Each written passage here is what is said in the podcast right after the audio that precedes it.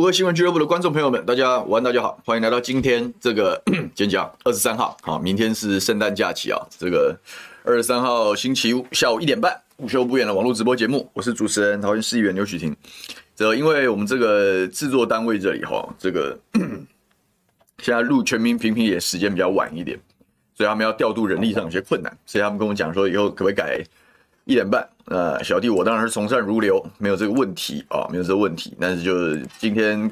可能第一次改吧，大家有点没没有搞清楚，所以有些人提早进来了，谢谢你们，也不太好意思了。但是就拜托大家海涵。但一样啊，就是节目开始之前，我们还是希望大家可以帮忙这个按赞、订阅、分享嘛，啊，这个这个帮我们转发啊，让更多人可以听到午休不远的这样子的，跟一般的网络真人节目不太一样的一个声音哈。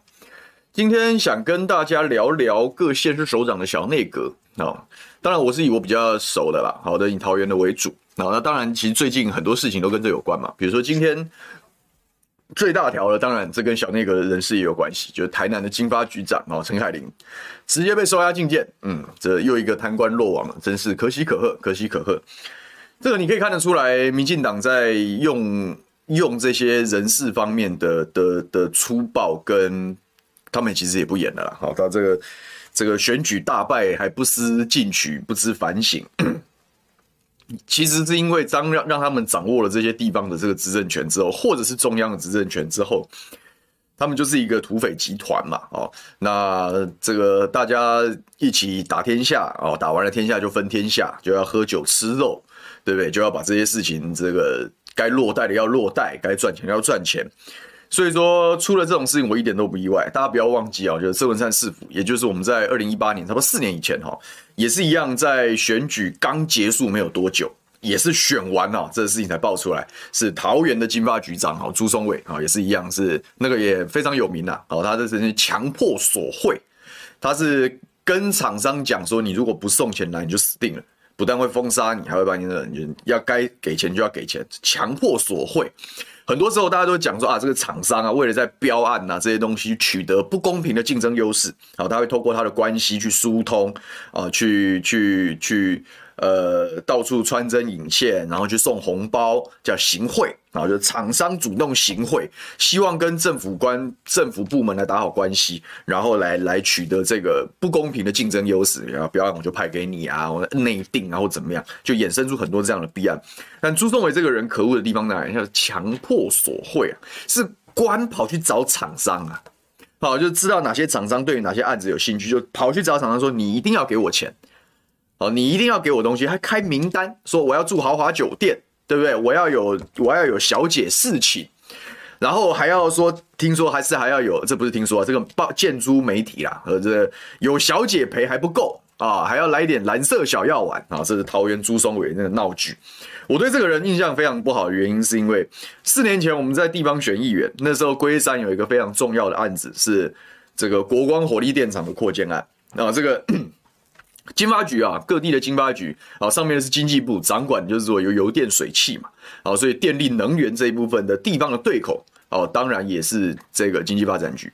那那时候我们在反对这个电厂的这个扩建案嘛，啊，当然跟经发局就是对，就是对坐嘛，啊，对坐的时候，当然当然在政治上就是敌人。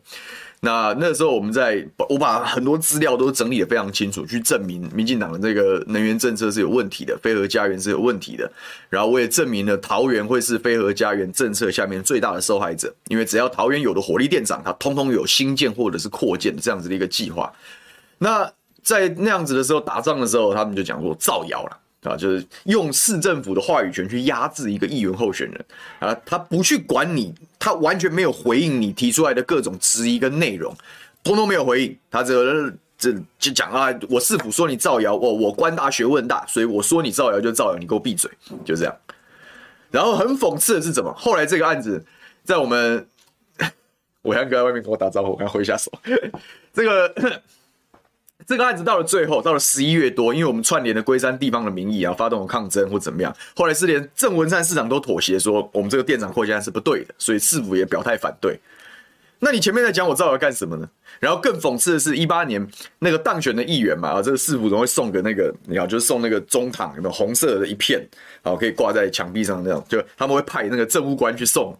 这个这个贺礼给给当选的议员，来送我来送我牛煦庭贺礼的就是金发局长朱松伟，真是不要脸这些人。好了，无所谓。后来我上任之后，我本来想说我好好来跟他在议事堂上说个分明，还没来得及等到我们进议事堂啊，哎，这个人事就异动啊，这个人事就异动啊，这金发局长就说要调回学校，没有多久啊，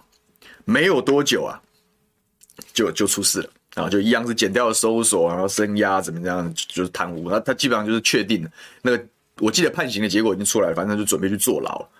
就就是这样啊。然后这一群人，金发局长在地方其实是个非常重要的位置，就是他看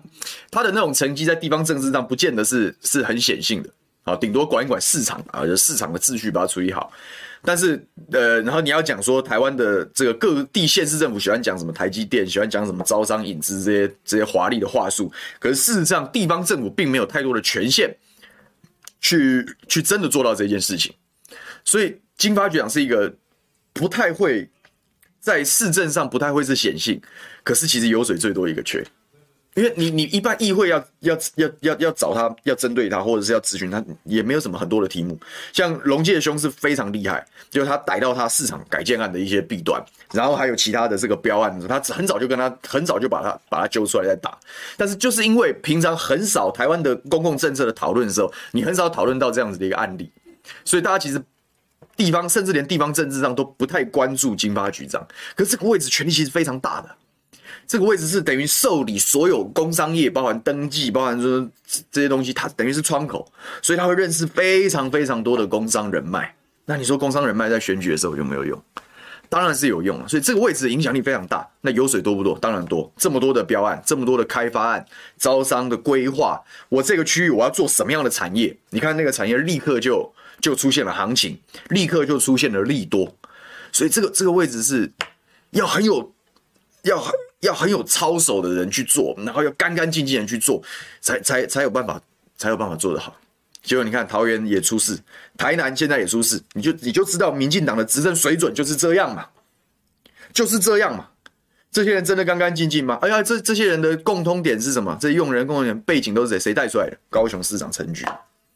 就是这样啊。从头到尾，民进党在治国的基本上就是帮派。我我的派系，我的什么，就是这一群人在同一条船上，一起打天，一起一起打天下啊，一起一起把对方轰下来。轰下来之后干什么？我们得了天下之后，哎，我们这么辛苦了，对不对？白手起家，好不容易把国民党干掉了，那我们当然要分呢、我前面付出付出的投入的，我要赚钱啊！我现在要开始养我的徒子徒孙呐、我要壮大我的帮派啊！我要不要有人赚钱？他当然要有人赚钱嘛。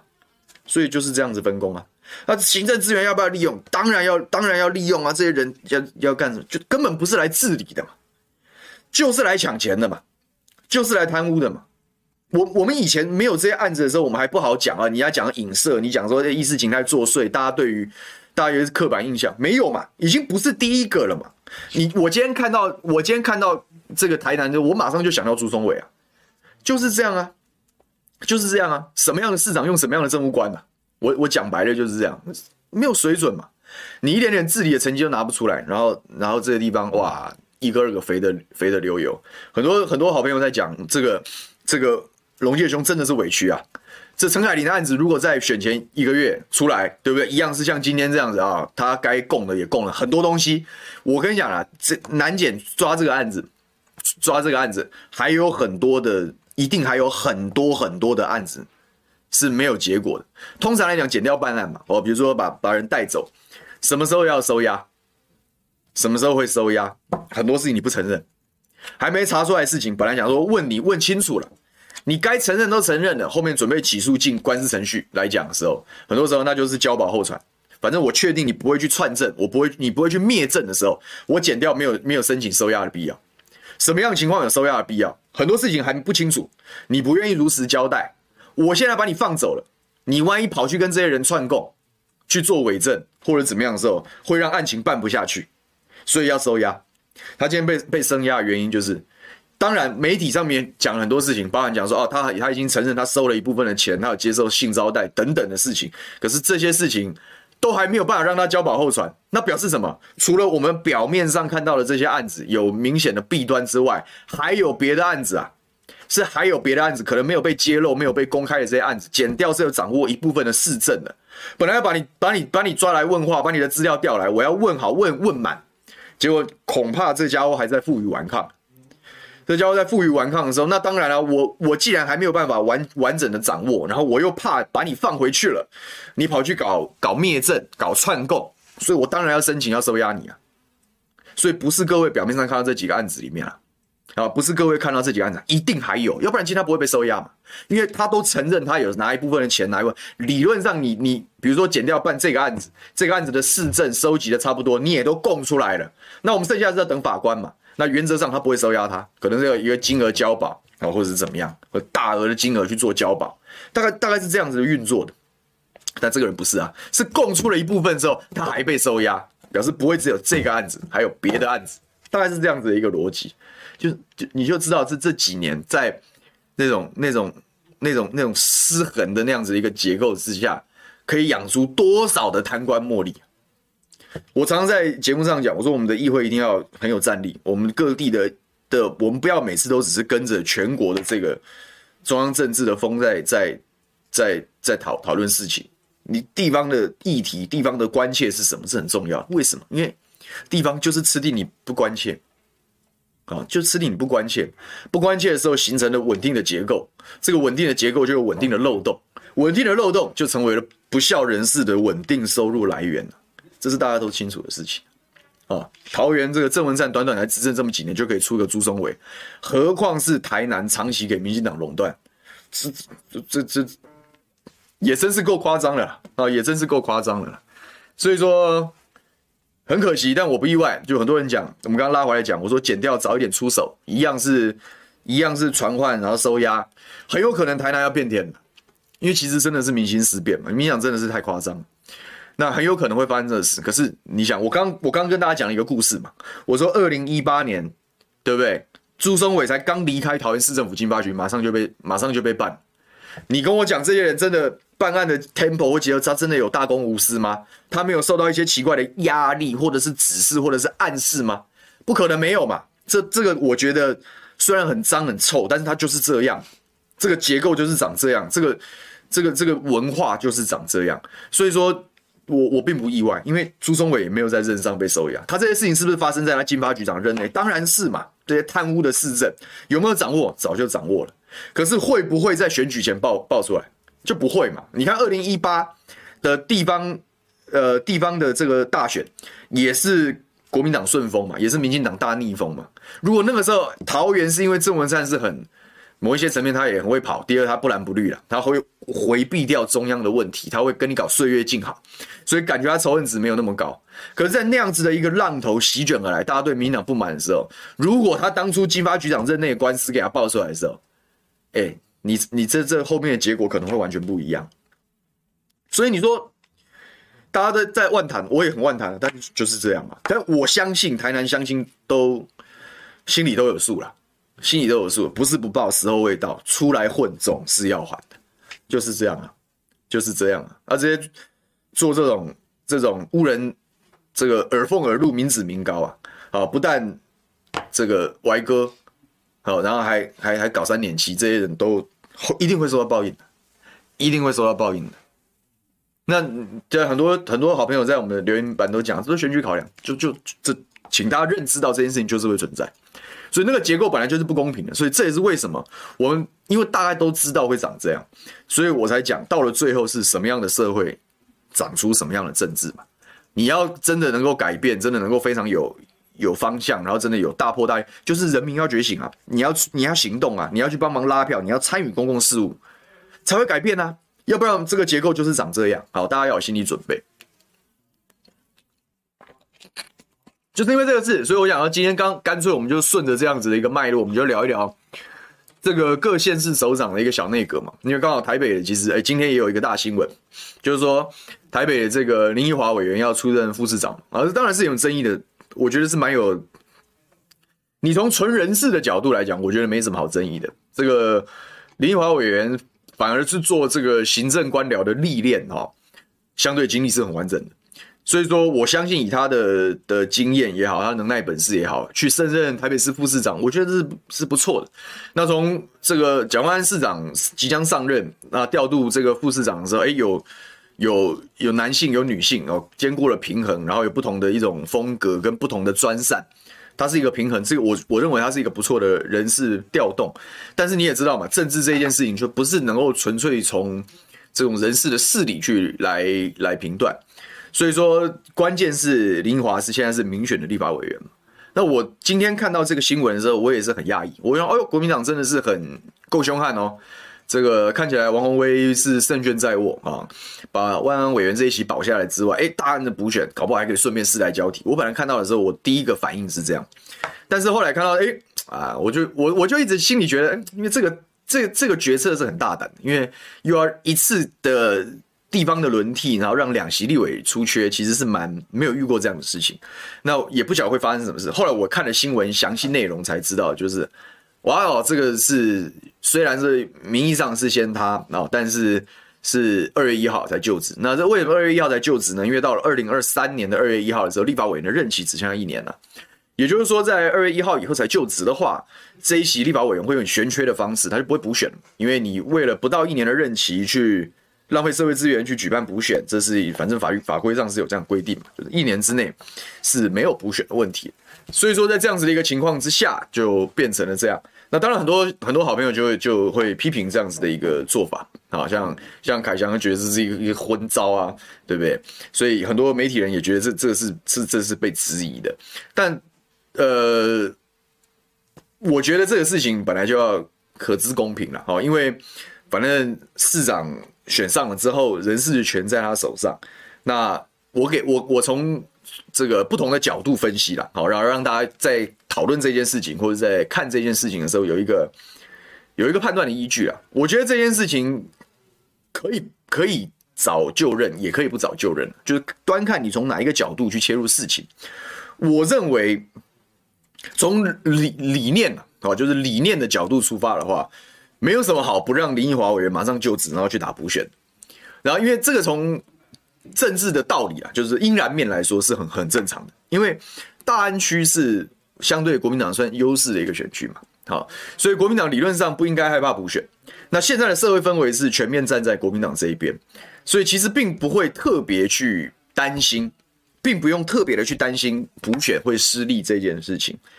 那从理论上来，你甚至可以更推一步嘛，就是说。我干脆借这样，因为林华委员的这个也算是我们政坛上虽然我们长我们一辈，就是说，哎，是不是有有一个有一个有一个机会，可以让相对更年轻的人，可能是台北市里面非常杰出的国民党籍的这些议员，能够来能够来用补选的方式，就比照这个鸿薇委员这样子来来做来做这个接班啊，这种政治的阴然面上来来来分析这样的事情，其实是是可以的，因为拿得下来，然后立华委员马上无缝。这个不会有一个空窗期在这个地方悬着，这是这个道理上是说得过去，好，所以很多人是这样主张，这个我觉得这个我觉得很正常，好，这我觉得非常正常。那我觉得为什么一个从道理上跟理论上来讲一个正确的方向跟决定，为什么没有被采纳或者是没有被实践这件事情，就是就是我觉得他在实然面上可能会出现一些困境，好，给大家一点不同的角度去切入嘛，反正政治公共事务本来就有很多不同的面向。就我觉得实然面上的困难搞不好是因为，就是因为找不到合适的人去打这一盘选举，好，找不到合适人去打这一盘选举，其实打会赢呢，这其实很难想象，因为我们都觉得会赢的选战，当然应该是抢着要啊，好，应该是抢着要，但是我觉得实际上来讲讲又不一定，因为我我当过我我是民选的政治人物嘛，好，所以我是从候选人的角度来看这件事情，讲个故事好了，就是当初我们不是没有在思考诶。万一哎，桃园真的这个张善政市长哦，没有得到四坏球保送，而是被郑文灿最后一段时间的全力爆发、全力拉抬总统来十几次，那时候我们都不知道嘛，我们不知道大家这么赌烂民进党，因为他是一个沉默螺旋嘛。但是我们不是没有想过，哎，或是曾运鹏赢呢？曾运鹏赢了，哎，我们我们龟山的这一席立委就选缺啦。好，这一席立委选缺的时候会发生什么事呢？对不对？然后当然很多人鼓励我啊，说哎，选缺你就去战啊，对不对？不要怕啊，对不对？哎，可是你想想看，我就会面对跟鸿薇姐一样的状况啊，一样的状况。第一个是你代职的问题嘛，啊，而且是你到底要不要去就职啊？你现在是要就职还是要选举啊？就会有很多这样的一些攻击，这当然很正常。可是我觉得这不是，这这反而是相对小的事情，因为你有一套很正当的说法，然后你作为一个要去争取这个位置的人，你有责任义务把它讲清楚。你看，像红薇姐就讲得很清楚啊，她有她对不起她的选民，但是党给她责任，她承担。就这个其实大家也不会不能接受。可是真正的，我们就以红薇姐这个这个这个例子来讲的话，真正的压力是什么？其实是是是体力啊，是资源啊，是财力啊，是压力啊。你看洪薇姐当初为什么她的她的老公是反对的？她讲，其实那个才是我们真正很很很很很挂碍、压力很大的事情是。如果真的是要从议员这个层面来举财的话，他会变成两年打三场选战，你才用尽全力在在大乱斗等级的议员议员连任战之中脱颖而出。你要在非常短的时间内快攻立法委员的补选，立法委员的补选投票率是不高的，投票率是低的，是基本盘，是陆军呐。要不要展现你的诚意？要不要展现你的实力？要嘛。你该你你该打一盘选举，哪怕他的准备时间是很短的，你也要像样啊，你也要像样啊，该打就要打，该拼的就要拼啊。然后一打完，任期剩一年左右啊。你看红薇姐是不是打完，她是不是要马上要二零二四就要连任？你都补选那么辛苦，把这位置拿下来了，哪有理由不不连任呢？所以会变成两年打三场，这对于候选人个人的体能、财力条件跟那是很大的压力啊。那是很大的压力啊，所以我是佩服红薇姐顶得住这样的压力，然后旁边还有很多人，你看各式各样的杂音，对方的一些攻击，所以我我佩服她，我真的佩服她，因为那是要很有勇气跟决心才有办法做的事情，那个不是一般人可以想象，一般人可以说啊，那关系啊，募款或怎么样，哇，大家会帮忙，呃，没没那么简单嘞，没那么简单嘞，你得花多少时间、体能，你得牺牲多少事情，你才有办法快攻得手。那这样的事情在在松信区大家都看到红卫姐是辛苦的，所以我也希望这个大家不是从那个现在是北松山跟跟这个这个中山区嘛，拜托大家帮他拉票。啊，拜托大家帮他拉票。但是你你要想这样子的一件事情，大家都看在眼里。好，如果今天又发生一次，发生在大安区，当然它是优势选区，就我们以现在就算洪薇姐打的不是那么优势，但她现在也取得了选战上的优势嘛。所以哪怕是顺风顺风盘，好顺风盘，你也要找到。你也要找到合适的人去做这件事情。合适的人，从我们刚刚回到我们从其里面啊，从阴然面来推国民党的，包含世代交替来讲也好，他当然是从议员层级选出杰出的代表，选出选出口碑好、形象好又有战斗力的相对年轻辈的这样子的议员，要把握这样的机会去去把大安区的位置守下来。可是这样的人，他就会面对跟红薇姐一样的压力嘛？好，他有没有足够的？资源条件，他有没有办法得到那么多的祝福？党如果要帮他帮忙打仗的时候，有没有这样子的量能跟跟跟粮草？这些都是实然面呐，就是我们政治做决策的时候，你应然面的道理盘的推完之后，你要去思考从实然面来角度，你你找不找得到这样子的人？哎，红薇姐能够出现，除了她自己很有勇气之外，你你看看旁边有多少人在劝进她，都是越是劝进也是要求啊，啊，然后才才才她才顶着很大的压力来答应这个事情。哎，你要去想，万一洪薇姐没答应，可能是谁？可能是罗淑蕾，对不对？你不能不想从实然面的角度去反过头来去思考这件事情。就是说，假使啊，假使就大安区的议员刚好都受限于可能大家表现不好，有财力的可能年纪很大，社会观感形象不好，对不对？有年轻有作为的，可能财力上他没有办法两年打三场。就是你客观各式各样的战力评估，把它去做完之后，不见得有适合的人哦。那万一这一局的一个补选局跑出来，然后你又找不到适合的人，然后又跑出了奇怪的人说他要，诶，这个反而会给党内造成一些困扰。所以我讲这个，他他要去打补选，或者是不打补选，要要在什么时候去就职，然后去怎么样交代这件事情，其实有不同的角度切入。我今天跟大家聊一点，聊一下这件事情，就是提供一些不一样的角度给大家参考。我觉得这没有对错，政治啊，很多事情其实是，呃。没有没有什么对错的，因为我我我想跟大家聊这么久了，大家也都很清楚嘛。哦，政治是一个人的工作啊，它是一个人的工作，它是人跟人之间的互动，然后产生的化学变化。当然，大家一个讨论的主体是公共事务，但真正的真正的变化都是来自于人跟人之间的这样子的决策。那我们我自己也是这个工作的工作者嘛，所以我很清楚这个工作的本质就是你每天都在做决定。小到这些行程的安排，大到政治的决策，每天都是不同层级、不同大小的决定，每天都在天人交战，每天都在动脑，这就是政治人物的日常。所以说，我去看台北这个林英华委员去就任副市长来讲的话，我会从阴然面来说，没有，其实没有道理。让台北市就是凯翔讲了嘛，你没有必要让台北市晚两个月才有副市长，你也没有必要让大安区的的的选民一年没有立委啊。这种从阴燃面的角度来讲，我觉得完全完全合理，完全合理啊，完全合理。好，但是从实燃面的角度来讲，我我我的推估是他没有按照道理去做的，一定有些理由嘛。我常常讲，凡存在必有道理。他之所以会有这样子的一个角色，一定有些理由。那我觉得很关键的一个理由就是，恐怕没有合适的选将。好，恐怕没有合适的选将，不一定扶得出来，不一定来得及安排啊，这些东西。然后就，然后就，就以至于没有办法这样。那干脆采取一个，嗯，并不是从战略上来讲最好的一个一个一个做法啊，因为很好的战略有时候没有执行力。没有人有办法执行的时候，他比较可惜。但我觉得他可能陷入了这样的困境。不，当然这个其实或许多听几家，因为这个新闻才刚出来没有多久，后来各家各家可能会有不同的一些解读跟一些说法。我想多听一下，也许也许好，因为毕竟我们还是我们还是不是台北在地的嘛，啊，这个也是有地方政治的一些考量。毕竟不是在地的，但是我这是这是我个人对于这件事情的我的我的一些看法，那我就跟大家来分析分析。好，我来看看我们各位好朋友都讲一些什么事情。那乌龙玉说，补选的话，可能蒋蒋万市长会怕人家讲说害两个议员落跑，对啊。其实从市长的角度，或者是从国民党的角度出发的话，倒是没有，倒是没有。没有这个问题，因为这是大大方向跟小格局的问题的决定嘛。我讲政治就是一直会做决定的，但是对于参选的议员本身，他有没有这样子的大心脏跟这样子的准备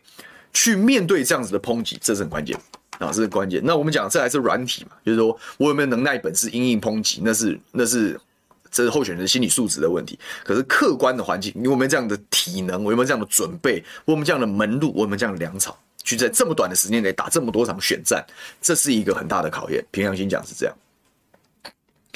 人帅正好说一直补选会反，他觉得国民党没有做错。我觉得这是本来就没有对错，就是说你可以按照战略优位最大化的角度，就是快，就是我要林奕华当副市长，好让他可以在好的位置上发挥，我还是要守住大安这一席，这在战略上完全说得通，完全说得通，那完全说得通。但是实务上有没有办法跟上来？我觉得这也是有另外一个角度来切入来做考量。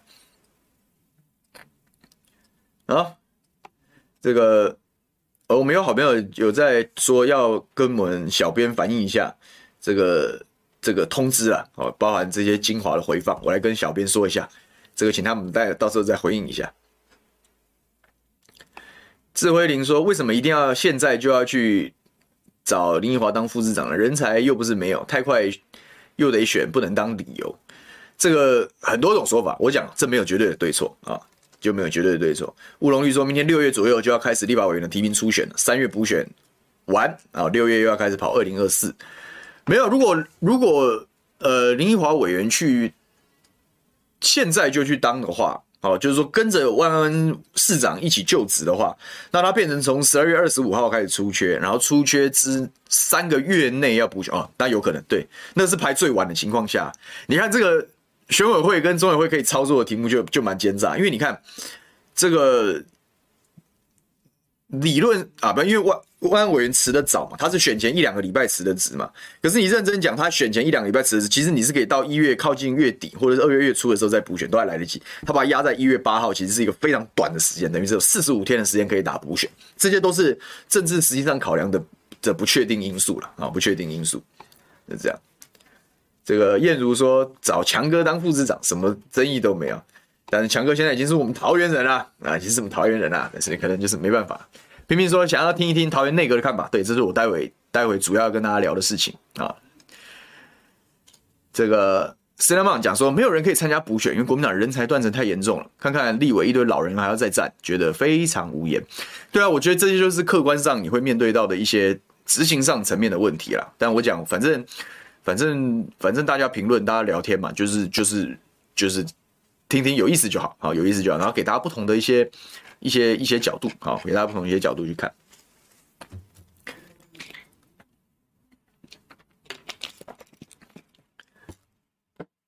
好，这个 FNA Tick Z 说，国民党立委的老人问题要看二零二四的不分区名单。其实我觉得，其实我觉得这个不分区的用途啊，就是我之前之前在节目上我也跟大家讲过，不分区就是党立党一立委，好，其实没有什么好好客气的，就是我觉得在不分区排社会贤达是一件蛮恶心的事情啊，我就我现在要越讲越不客气，因为那那就是这样啊，那就是这样，因为立法院尤尤其是立法院，或者说应该说所有的代议政治，他就是要过团体生活嘛。他要过团体生活，所以他一定是一个一个一个，大家难免折冲妥协啦，哦，难免折冲妥。这也是我自己在议会，我不是没有冲撞过这样的体制嘛，好，但是冲撞的时候我自己会体悟嘛，我自己要调整嘛，好，如果要发展，如果真的要成就一些事情，而必要的时候。做一些妥协跟让步，这本来就是政治的一部分嘛。我也希望大家社会大众开始要有一些这样子一些观念。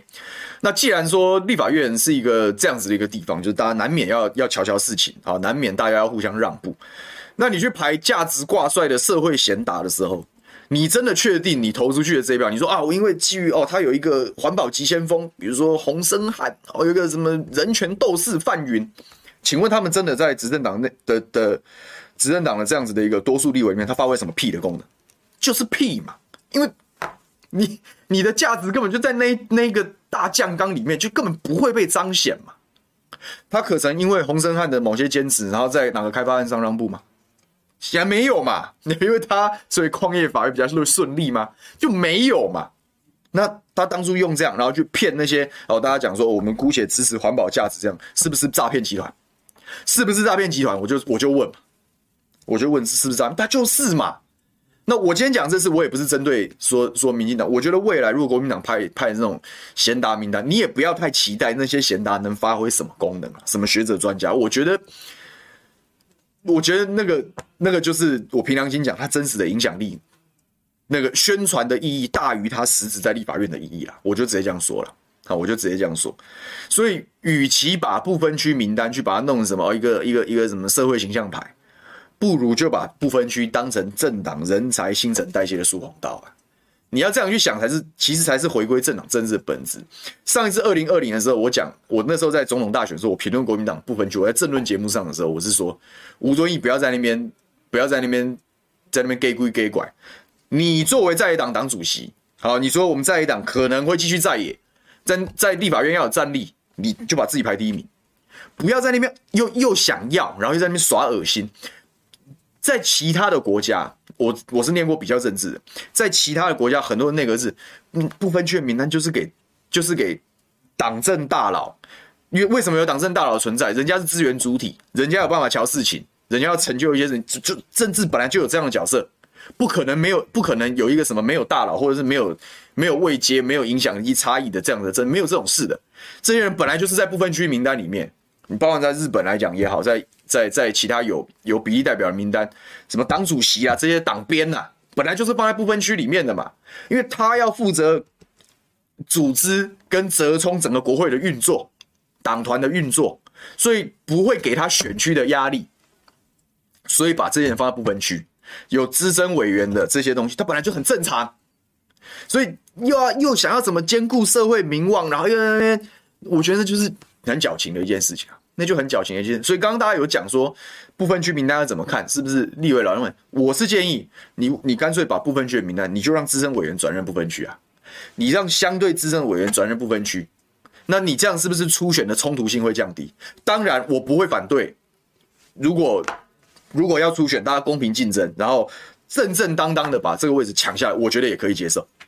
当然会有一点点摩擦，会有一点点小伤痛，但我觉得从大格局的角度来看，这本来就是必经的过程。但是我觉得这是一种方法。好的，你你你不要你不要校训全部都要拿，然后还要理想能够能够实现，我觉得是不可能的。我也要直接把话，我也是要直接把话破到底啊啊！所以就是这样。然后朱立伦工作就是要推出令大家满意的部分区名单，就看他怎么做，嘛看他怎么做。但我是觉得没有什么好。但他怎么做，我觉得也都会被骂。你看，如果他们按照比如说我的建议，把这些老委员都放在不分区里面，大家一定要靠北啊！哦，这个这个国民党就是什么老人呐、啊，老人把持什么，一定会有一些批评的。但是我我常在想是，这些当当这些都是在政坛打滚这么多的这么多年的这些这些政坛前辈，难道就不能不不能够很正正当当的从民主发展的正当角度去把去把一件一个政治决策的背后的理由跟大家讲清楚吗？连我我举举也举讲个故事，举个举个例子给大家听好了，就中东锦嘛，中东锦县长对不对？以前干过这么可怕的事情的人，他在选举的时候，他能够很有 g 小的跟大家就把话讲清楚的时候，你当然可以，你当然可以评论这些选民这个价值观很很很匪夷所思，或者是怎么样。可是人家在价值取舍的时候，人家不见得不能接受这些事呢。关键是你作为政治人物，你现在要选举，你做过的事情，你你有司法上的问题，那你自己要去面对。可是你在面对选举、面对选民、面对社会大众的时候，你有没有这样子的能耐、本事跟勇气去交代你的决策背后的理由啊？我还是觉得这政治价值是要有的，所以不管这个未来国民党的不分区名单，他是老人家的苏宏道也好，他还是坚持过去要搞一套什么社会贤达，我也不太意外。但是关键是你要能够跟社会大众讲清楚这个人运作的理由是什么。你讲的越清楚，我觉得大家接受的程度会越高；你讲的越不清楚，大家一样会把政党票很多会把政党票转给小党。所以这反正就就是就是他们的工作啦啊。所以就这样。黄玉如问说：“如果是学者专家针对议题的讨论，会不会比较切中要害？比如说，真的比较这个是有可能，这个是没有错，这个我同意。所以社会贤达不是完全没有功能，但是我讲他的宣示意义会大于实质意义。对他个人在某些议题上，他的咨询可能会很精准，他的他的他的他能够他能够能够做这样的事情，但是关键是，他还是一百多个立法委员中的其中一个。”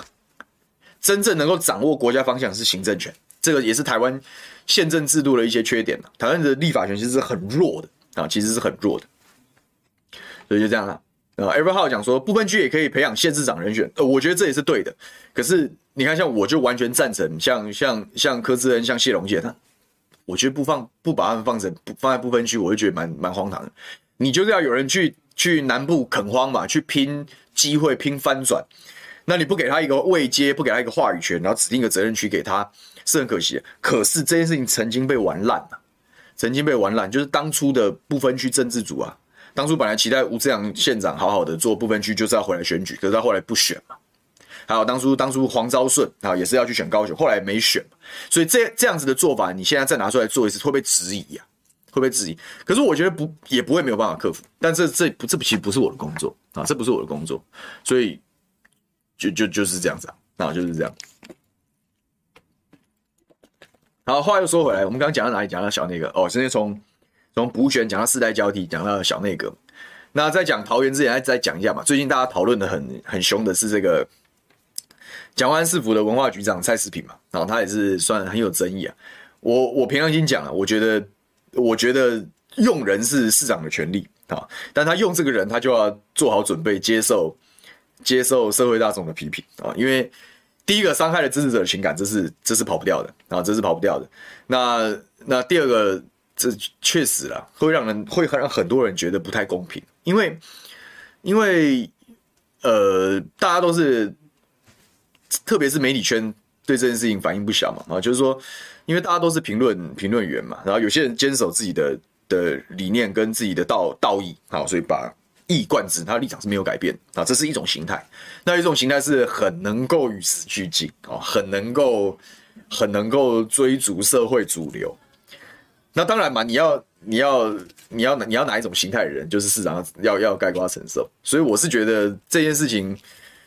这件事情不会有定论，就一定会有一些人觉得这是一个很昏庸的决定，然后有一些人认为说，哎，这是一个很大胆而且是值得期待的决定。那就那是市长要那市长要一肩挑起的。啊，那市长一间挑起，但我是觉得，我个人啊，我个人的看法是，运我们我希望大家看这件事情是回归事件的本质啊，是回归事件的本质，就是说这个人能不能在他的守备范围内把事情做好，我觉得这还是最重要。这个也是最后大家会定论这件事情比较显性的标准。也就是说你，你你你在你在台北市文化局的局的任内，你能不能做出像样的施政的成绩单嘛？啊，你能不能帮蒋万安市府加到分嘛？啊，你你用什么样的方式帮他加到分？对于市长的未来有没有帮助？好，大家看的是看的是这样的事情。还有你对台北市民有没有实质的贡献啊？有没有好的好的好的好的这样子的一个一个一个成绩？这个才是我觉得回归事情的本质最重要的事情。那当然在任用的时候会受到批评，我觉得受到批评他就要承受啊，蒋万师傅要承受啊，然后也呃，最好是能够把话讲清楚了，好，但是这个是台北市议会的工作啊，很多议员讲，他们都会好好监督，我觉得这是好事啊，啊，我觉得这是好事。那蔡思平也算是前辈了，哈，那他的所作所为，他的评论品质本来就要受到公平嘛，啊，这媒媒体评论，我们今天在午休不演了，我们也是一个评论评论员的角角色，好，那我们在评论的内容本来就要受到社会大众的公平，啊，我觉得这这并不会。并不会太过分，但是他到底能够帮蒋万师傅加分还是扣分？我觉得是要看他上任之后的表现，还有他上任之后的言论。因为作为曾经作为媒体的评论者，你当然可以，你当然可以选择不同的路嘛。你可以坚守坚守理想跟道义，你也可以随不，你也可以随着主流调整。这这是这是评论员的自由啊。然后他的选择也要接受社会大众的评价。可是你今天进入到体制内的时候，变成一个官员的时候，那。最终就就大家就重新开始啊，大家会重新审视。那有些人会基于过去从严或从宽，那就那就大家就好好努力了，好好努力了。好，我们再拉回来讲桃园。很多人讲啊，这个其实桃园的小内阁组阁是非常保密到家。很多人来问说，你对于人事有没有任何的的的消息？我都讲没有，因为我确实没有。我觉得这是一个怎么讲？这个是这个是。一个分际啊，就是我觉得议员不应该随意插手，也不甚至不应该过问啊，就是不应该过问。你过问了，你关切了，你插手了，你还有办法好好监督吗？所以我们还是这一部分，我还是比较比较，我还是比较遵，我还是比较遵守我的道义啊，这样啊，我的我的我的角色扮演啊，跟这个工作的责任。所以有媒体记者来问过我啊，我是我是直接就是讲这一题我没有办法回答啊，我直接讲没有办法回答，因为。我确实没办法回答，我也没打算回答啊。这样我不知道，我没有问。那最后保密到家，然后很意外，比如说什么交接小组啊，到最后都都没有在内阁里面啊。然后，然后这个苏俊斌重出江湖啊。然后大体上大家的评论是，这个他们讲逃出影园，我觉得这个比喻还蛮靠北的，就是 就是就是朱立伦的人马重回桃园这样。我觉得这些评论都。都嗯，我我喝口水再讲好了。平心而论，我觉得张善政的市长的小内阁人事还是，我觉得还是不错的，然后还是不错的。大家在政治上啊，我我我一样想给大家多一点不一样的观念，就是说大家在政治上不祝福朱立伦。啊，我觉得这很正常啊，也是他要为自己过去的一些决策跟一些行为负起一些责任，啊，然后也也要承受这样子的一个代价。我觉得这都是，这都是走政治这条路必然面对面对到一些状况。政治上大家不祝福朱立伦，可是你不能否认，就是说他在桃园县长接近八年，然后新北市长完整八年，加起来接近十六年的时间里面，他是有带出他的。这个这个官僚体系，他有他他有他的班底啊，啊，他有他的班底，也就是说，也就是说，呃，他有，这是他地方耕耘的一些成果。当初朱立伦在桃园做县长的时候，之所以让人家耳目一新，就是他当初的小内阁，最大的特点就是年轻啊。他那个时候真的是有在在官僚的这个层级方面，他是大胆的启用非常非常多的年轻人啊，非常非常多的年轻人。所以说，呃，你要想嘛，你看。朱立伦县长在做桃园县长，后来又又几经波折，然后去做了新北市市长。哎，这十六年跟过他的人总是多嘛？哦，他已经爬到这样子的一个位置，也选过总统的人，哦，怎么样来讲，也有很多也有很多自己的自己的兵马旧部，跟他牵扯上关系并不困难，哦，并不困难。所以你比平友，你政治上你可以不祝福他，可是你平常心讲，我我觉得在地方治理上，朱一伦是做得非常好的。好，包含在桃园过去启用年轻人，到他新北市这八年打下的基础。侯友宜市长现在的的声望很从容，然后做得很好，很多很多的规划啊，哎，其实是承接这个朱立伦在做市长这个规划。我觉得我我自己的选区是桃园跟新北的交界，我可以很明显的感受出来两地治理品质的差异。我们还真的是输人家一截，我凭良心说。那我当然希望张善政院长能够迎头赶上。我们刚刚开头的时候，我们就讲这个，你知道民进党在地方执政，他就把小内阁当成吃香喝辣的工具，当成澎湃花用的工具，再次清流都也都也都有志难伸啊，啊，也都有志难伸。你一天到晚下一些错误的决策，好正事不干，一天到晚去办活动，去去去那边阿北阿木，然后然后去成就市长很亲民的神话。可是对于城市的治理的愿景、步骤什么东西，常常就是因为这样子的风格而被牺牲掉。那现在开始，好，回张安镇院这个院长，虽然回头来选上了市长，受到了桃园很多中间选民的一些祝福，啊，把把这个郑云鹏给干掉了。那现在接任市长，当然空降的压力其实不是选举，是选后啊。你作为一个不是在这边很有渊源的人，你现在掌握了大权之后，你怎么用人很关键。那我想，他从这个大部分在蓝军里面的干才，因为你看现在。蓝军在好几个地方重返执政，所以一定是人才荒嘛。那大家要分一分，对不对？然后大家去去各各就各位去跑的时候，然后加上现在蓝军台面上的政治人物，在地方治理有非常长久的经验，有自己班底，那不是朱立伦是谁呢？所以你说这些张善政现在用的这些人跟朱立伦有些关系，我觉得很正常。那你去硬是去讲他是嗯逃出影园什么，我是觉得这个大家的政治想象是有点太多了哦，政治想象是有点太多，我倒觉得。我倒觉得不用想这么多，就是很正，跟朱立伦会有关系是很正常。一样是我要拉回来那个观念去讲，我们我是从议员的角度看这个事，我也希望社会大众是要回到正常我们评价政务官的角度，就他有没有把他的工作做好。所以说，当桃园的小内阁出来之后，其实我是哎跟我的团队交办，我说你稍微查一下这些人的背景啊，以前都官声好不好啊，做过一些什么样的事情，大体上还我觉得大体上大体上还不错。都算是在地方有一些有一定的历练，对自己的执掌够够够了解啊，够了解够清楚。那我觉得如果是这样的话，那带应该嗯，这个不不至于会有一些你你你觉得很奇怪，把谁放在放在哪个地方很奇怪的一个状况。然后原则上人品操守目前都还看起来都还不错啊，目前看起来都还不错。那当然，这个还要一段时间的的考验啊，一段时间的监督。但大体上初步来看，我觉得其实不错啊。虽然大家讲他朱系的色彩很浓厚，但我就讲嘛，啊，你就现在台面上执政在地方执政最久，跟地方这种政务官渊源最深厚的，不是朱立伦是谁呢？所以怎样弄也都会朱熹色彩浓厚了。但是你要硬要讲到他的手伸进来，或者是会把张善政加，我倒觉得不一定诶。我觉得张善政市长没有大家想象的这么简单啊，这。这或许我们之后还有更多的互动，我有更多的想法也说也说不定。那我就到时候再再午休不远再跟大家分享。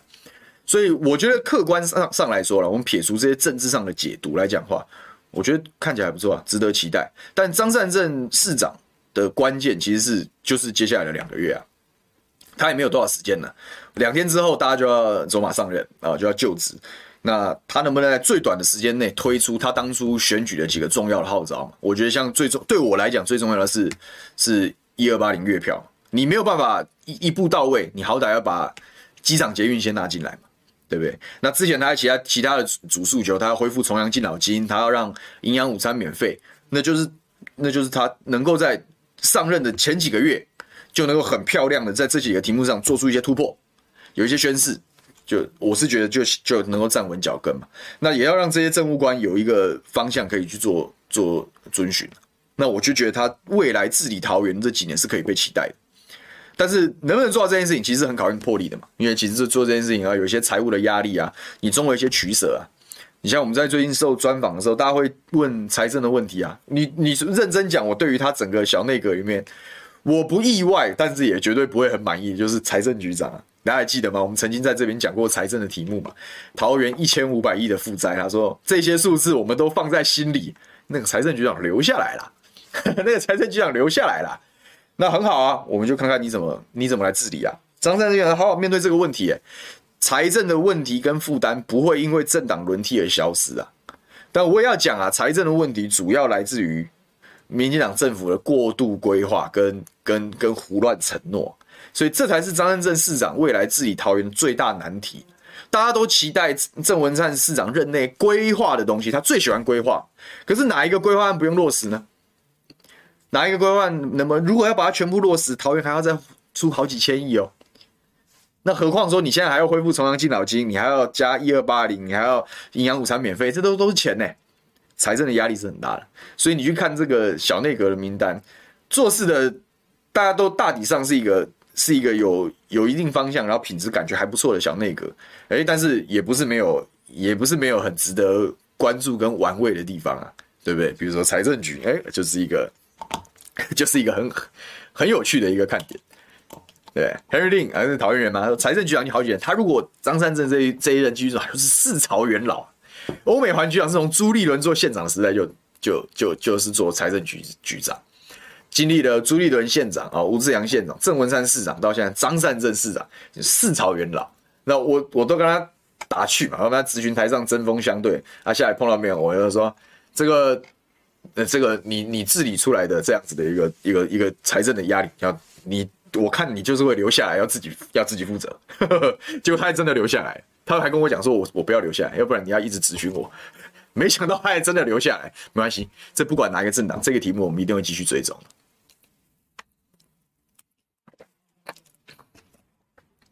好，大特现讲说，这个卢秀燕用王玉敏当副市长这一步用的非常好，因为王玉敏委员当两次的不分区达到了限制，那刚好有一个位置，然后也从中磨练，可以期期待再一步在县市长这个安排是不错，对啊。所以人事调动总是有有有各种不同，这个各式各样的一个解读嘛。那大体来讲，我觉得这这一步下来不错。他同样还有这个高虹安用了一个减调系统出身的，对不对？啊，这个蔡力清做副市长，然后大家就觉得政治上来说非常厉害。我觉得倒不用去想了，很多人在高虹安用这个这个蔡力清做副市长的时候，就很多阴谋论嘛，就是什么啊，万一。清算了高虹安啊，真的被抓走啊，或怎么样？哦，这个接手上来可以继续查大秘宝。我觉得这些解解读太过了，你反而单纯一点去看这个事情嘛。就是说，就是说，高虹安之所以可以逆势的当选，我为什么讲逆势呢？因为基本上在大选的最后，他是被民进党集火人格毁灭的最重要的标的。这个司法将侧翼，什么无所不用其极全用了，老老柯的脸也画了黑黑的，全部跳下来打泥巴战。然后大家一我一度讲这个选举是一个弃保的推力跟呃这个这个这个弊案的拉力的一个对决嘛，可是最后的结论是什么？是是 尽管他这样子的负面新闻缠身，但是他还是一个可以就是算说赢很多的这样一个优势，痛宰了沈慧虹嘛。这表示什么？大部分新竹市民的期待就是要换人嘛，就是要耳目一新嘛。哦，就是要耳目一新嘛，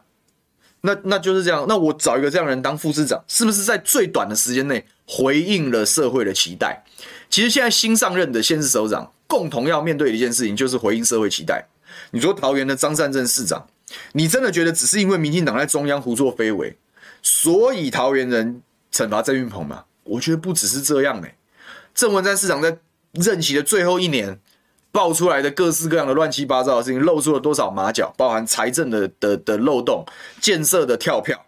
啊、资源分配的不均，然后才是我们刚刚所看到的这个天花板的这个公共安全的弊案啊，公共工程的一个豆腐渣的这个这个问题。这些东西是在桃园的小环境里面，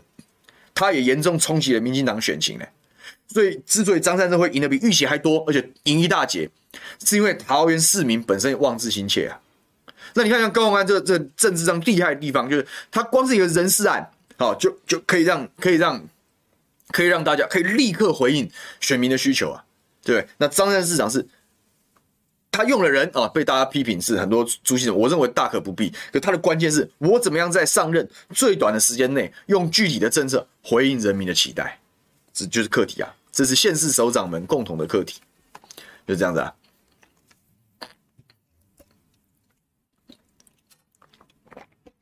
黄彦如说：“想问小牛议员，哪些公共建设的弊案清理，现实面上有什么困难？选前期待，选后看不到，所以我觉得这就是张善政市长的功课。呃，很多人那时候在，因为他不是跟那个李鸿源之前李鸿源部长开了会嘛，对不对？所以本来大家还有一度地方上有一些传闻，说是不是李鸿源会进到张善政内阁里面或怎么样？但看起来是会用外挂的方式处理嘛，因为他们在媒体上的宣示就是说。”这个独立于市府之外的这个，它会有一个公共工程的这个这个检查小组嘛？那我乐观其成啊，那我乐观其成，就是呃，这个东西让它独立于市府之外有它的好处了。哦，它不会被这个官场的是是非非给牵连的这么深。我觉得这是很很重要。但我觉得，你看，如果我们都可以，那我们刚才在讲新竹，大家想查大秘宝，所以高虹安立刻启用有这样子背景的这个副市长，立刻回应了选民的期待。那桃园，我刚刚讲。显性的是大家对公共工程品质的不安全感，那其实我觉得这个题目是很重要的。他当然没有办不不见得说你真的能够完整的找出这种别那个有些时候是缘分缘分啊，就是说你要搞到像台南这个金发局长被收押，那个是缘分缘分哦，但是能不能几个哦大家关注的案子马上马上来做体检，然后提出一个可信的也够客观的这样子一个报告，然后让桃园市民马上安心，他有办法在选十二月二十五号过后的三个月，然后马上来做到这件事情的话，我相信桃园市民对张善政市长的好感就会马上提升。啊，所以这就是回应选民的期待啊！这个燕如问的这个问题，就是就是市民的期待。那他会不会做？这个就是就是张善政市长接下来怎么治理桃园很重要的一个指标啊。